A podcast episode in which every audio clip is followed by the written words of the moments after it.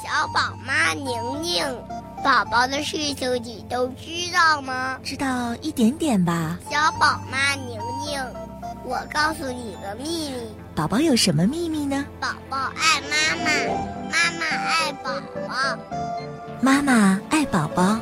宝宝爱妈妈。辣妈日记。欢迎各位来到辣妈日记，我是小宝妈宁宁，在中国大连问候各位宝爸宝妈和准爸准妈。想要找到我的话，可以通过公众号搜索“小宝妈宁宁”五个汉字，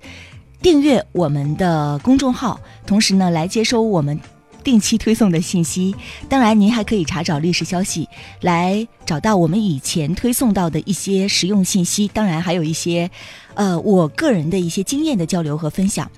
在我们的公众号当中呢，可以简单跟大家介绍一下它的功能。一个呢是往期节目的收听地址，另外一个呢就是哦，我们对于大连本地的优秀的妇儿专家的一些采访的文字以及音频的记录，还有呢就是一些好用产品的推荐，以及我在陪伴小宝的过程当中日常的一些点滴的记录。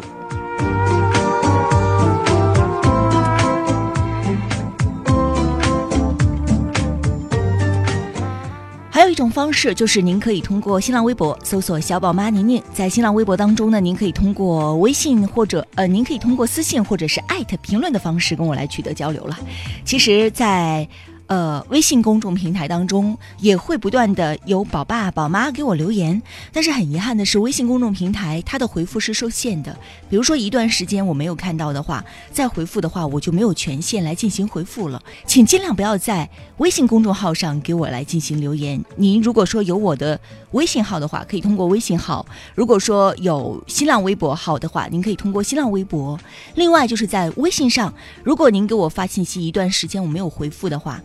呃，比如说一天之内我没有回复的话，那可能是信息被冲掉了，所以劳烦大家再重新复制粘贴，把它给贴上来。那这个时候呢，我就有可能会重新的看到。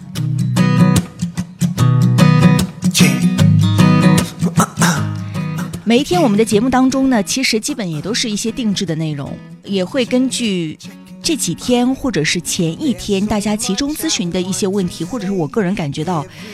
嗯，这个问题有必要跟大家分享的话题，在第二天的节目当中，我们会做出一个呈现。比如说，昨天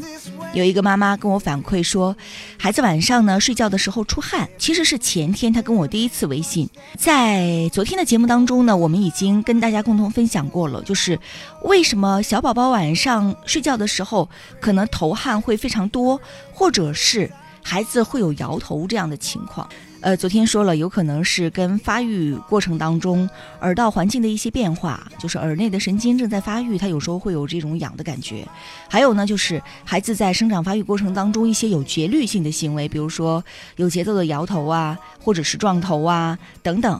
呃，重要的是，首先要排查一下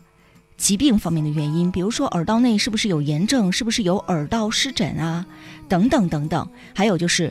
检查一下室内的温度，还有你们的寝具是不是该洗了、该换了，材质不合适了，室内温度过高了，等等等等。排查过这些之后，排查了疾病的因素之后，再考虑一下环境方面的因素，然后再考虑一下在发育过程当中，这是不是属于一个正常的生理状况。但这个妈妈呢，就非常的紧张，因为她是全母乳喂养，所以呢，她就抱孩子去看了一下。结果呢，就被诊断说是缺钙。呃，缺钙这个话题我们已经讲过无数次、无数次了。你只要稍微的翻一下，在喜马拉雅软件当中《辣妈日记》，你看一下我们的整个目录，缺钙的话题绝对是出现频次很高的一个关键词。但实际上，我们要跟大家分享的理念是：只要孩子的奶量够，每一天补充维生素 D。一般而言是不会产生缺钙的问题的。我们的孩子没有我们想象的那么缺钙，包括母乳喂养的孩子也是这样的。有很多人会说：“哎，母乳喂养，母乳当中钙的钙的含量很少啊，大概一百毫升当中是三十到四十，而牛奶呢，或者是配方粉的一百毫升当中就是一百左右嘛。你看这样比较的话，好像差异很悬殊，但实际上你不要忽略了，就是它到宝宝的肚子里之后。”吸收的问题，母乳好像相较于奶粉来说，它的钙含量不是那么高，但是它的吸收率却是远高于奶粉这种配方粉制品的。所以，母乳宝宝只要是按需喂养，它奶量够的话，你就不用担心说孩子有缺钙的问题，没有必要过量的给孩子去补钙。当然，如果说你就是觉得很焦虑，你认为说就是缺钙的问题的话，那我也没有办法了。嗯，这个补不补是你个人的给孩子的一个选择。然后呢，转而再来说一说，这个妈妈说，当时有人就建议她第二天拿头发去做微量元素的检测。我们就再来说一说微量元素的问题吧。来说一说像缺钙呀、缺锌呐，检测微量元素它的意义很小很小。那说到这个检测头发，就没有什么科学的道理了，因为它反映的营养状况比较片面。比如说，头发虽然说代谢活动它比较慢，呃，有可能会反馈出孩子。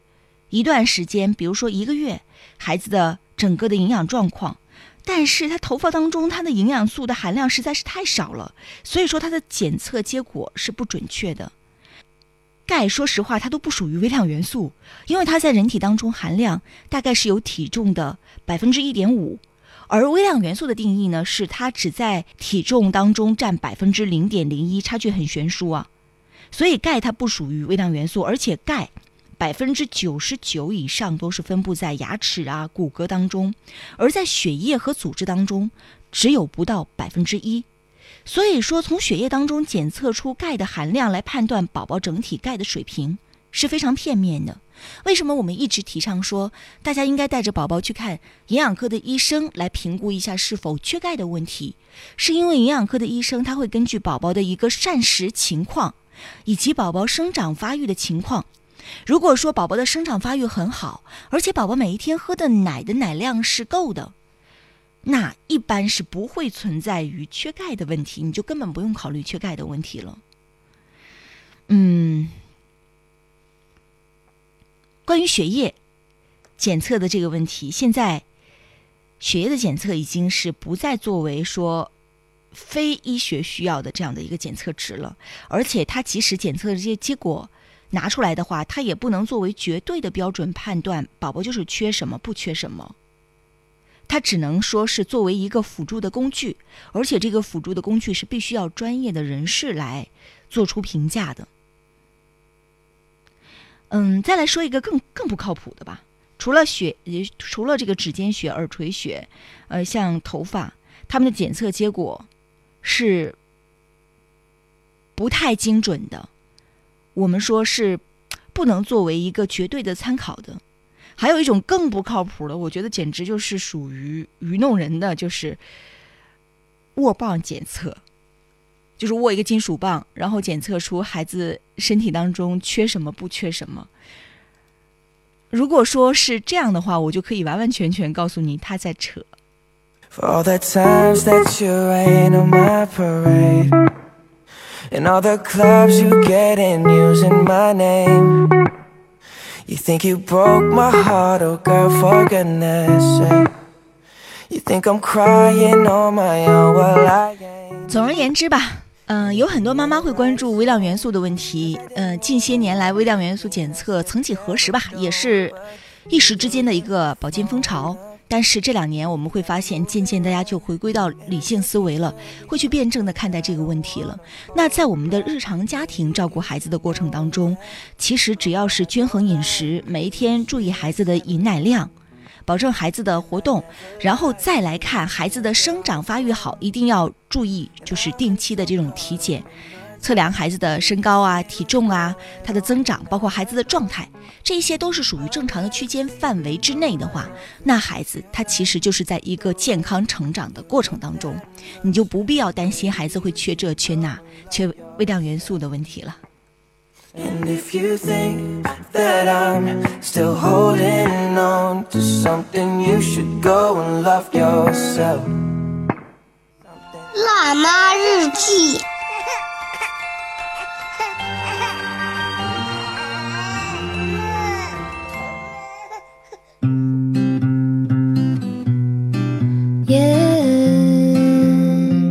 继续回到辣妈日记，我是小宝妈宁宁。想要找到我的话，可以在公众号搜索“小宝妈宁宁”。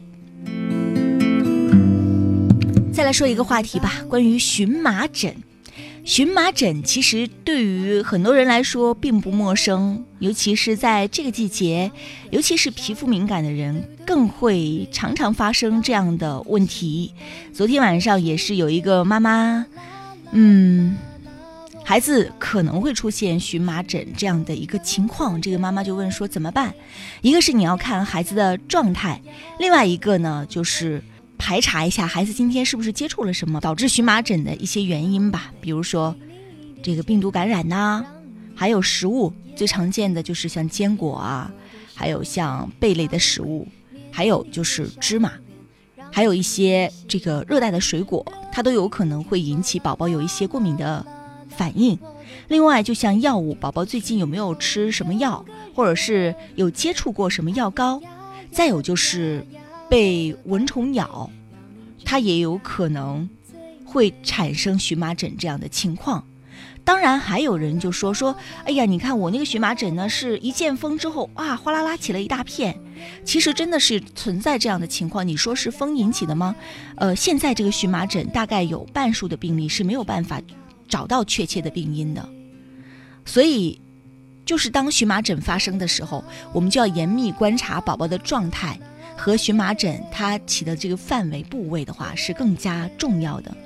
虽然口服一些抗组胺的药物可以清除或者是减轻荨麻疹带来的这种瘙痒，因为它非常痒痒嘛，而且购买这种药物甚至都不需要处方，到药方当中随便买来就可以买到了，但是。我们还是建议，当婴幼儿发生荨麻疹的时候，最好，尤其第一次发生的时候，最好是寻求专科的儿科医生的帮助来指导你。首先来看一看这孩子到底是不是荨麻疹，再有就是来告诉你这个口服的抗组胺药物，就是抗过敏的药物，到底是要怎么吃。比如说像扑尔敏，我们现在见到的扑尔敏呢是成人剂量的。然后小孩剂量的呢，也是分不同的医院吧，有的医院就有小儿剂量的，有的医院就没有，所以医生会告诉你说三分之一啊，还是四分之一片呢？这是要根据孩子的体重来的，所以一定要在医生的指导下。然后有时候这种药呢，可能要连续吃好几天，而且我们建议大家，当孩子出现第一次荨麻疹，你就医的时候，就一定要跟医生来咨询一下，就是如果下一次发生的时候，如果症状是属于比较可控的一些范围，比如说。这种过敏症状只是表皮有一个局部起了这样的一些呃风团或者是疹子的话，那可不可以自己在家里吃药？这样呢就避免了就是到医院当中的一个舟车劳顿。当然，荨麻疹当中有一些情况是需要家长特别特别注意的。为什么说婴幼儿产生第一次荨麻疹的时候一定要去医院找医生看一下呢？因为有一些过敏反应对于孩对于大人来说好像是不碍事。但是对于孩子来说，呃，尤其是孩子本身这个过敏的症状，它发展的比较迅速、比较迅猛的话，它有时候可能会导致身体内部的脏器对这种过敏的症状产生反应，一些专业的治疗就非常的有必要，甚至是救命的了。如果孩子出现了疹子，同时有这种喘鸣或者是吞咽出现困难。我们说到这个过敏反应的时候，我们一定要提到一种过敏反应，就是像脸部还有喉头的水肿，大人也是这样。如果你出现了一些过敏反应，它其实是一种紧急的情况，因为它很有可可能是致命的。我们要提醒家长，就是当孩子出现这样的情况的时候，你把握不好，到医院永远是很正确的一个选择。另外，就是当孩子出现了荨麻疹之后，还是应该积极的排查一下原因，呃，看一看是不是孩子接触了什么过敏源造成的，比如说接触了什么植物吗？还是接触了生活当中你们家新换了洗手液，然后新换了一种面霜，这些都有可能会造成孩子过敏。如果疹子遍布孩子的全身，那就有可能是孩子吃的东西造成了孩子的过敏的反应，就是。比如食物啊，比如药物啊，等等等等，呃，家长还是要排查一下，为了预防可能以后会继续发作的这个荨麻疹，这是非常有必要的。辣妈日记。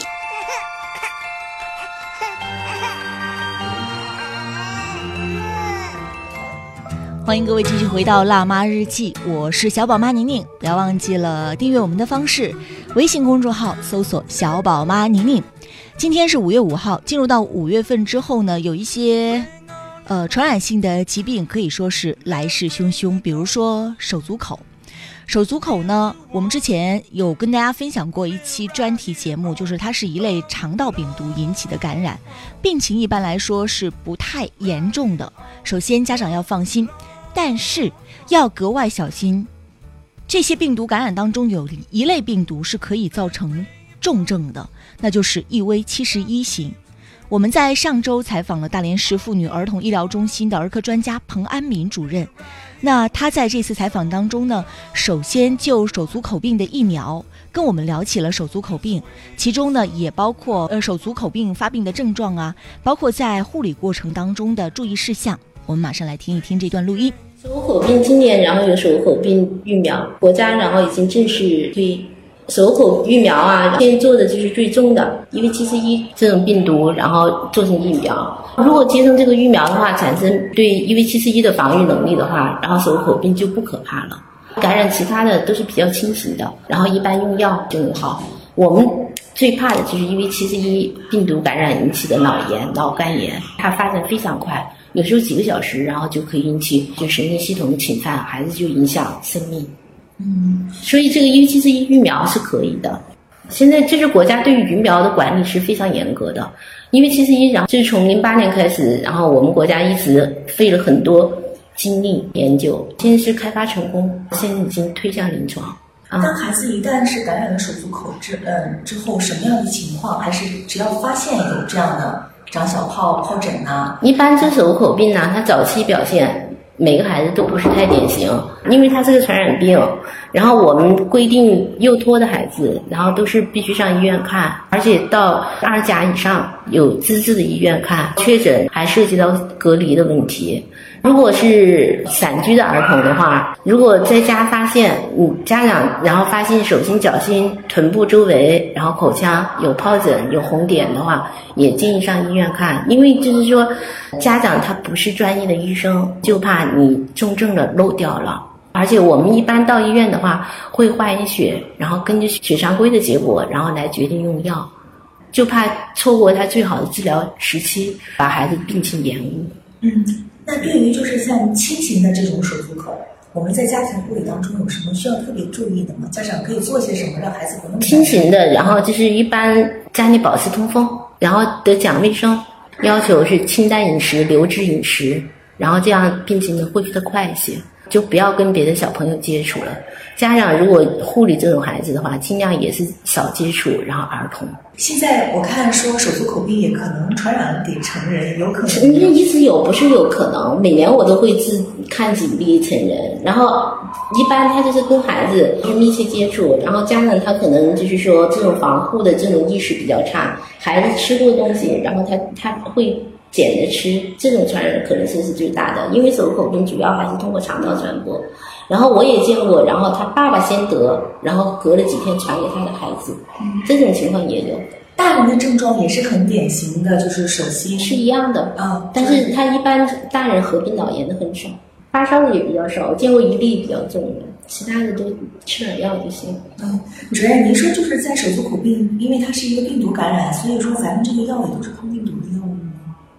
嗯，一般就是我们到医院来，我们都建议查个血。手口病它是一个病原很明确的疾病，就是病毒感染起来的，但是它可以合并细菌感染，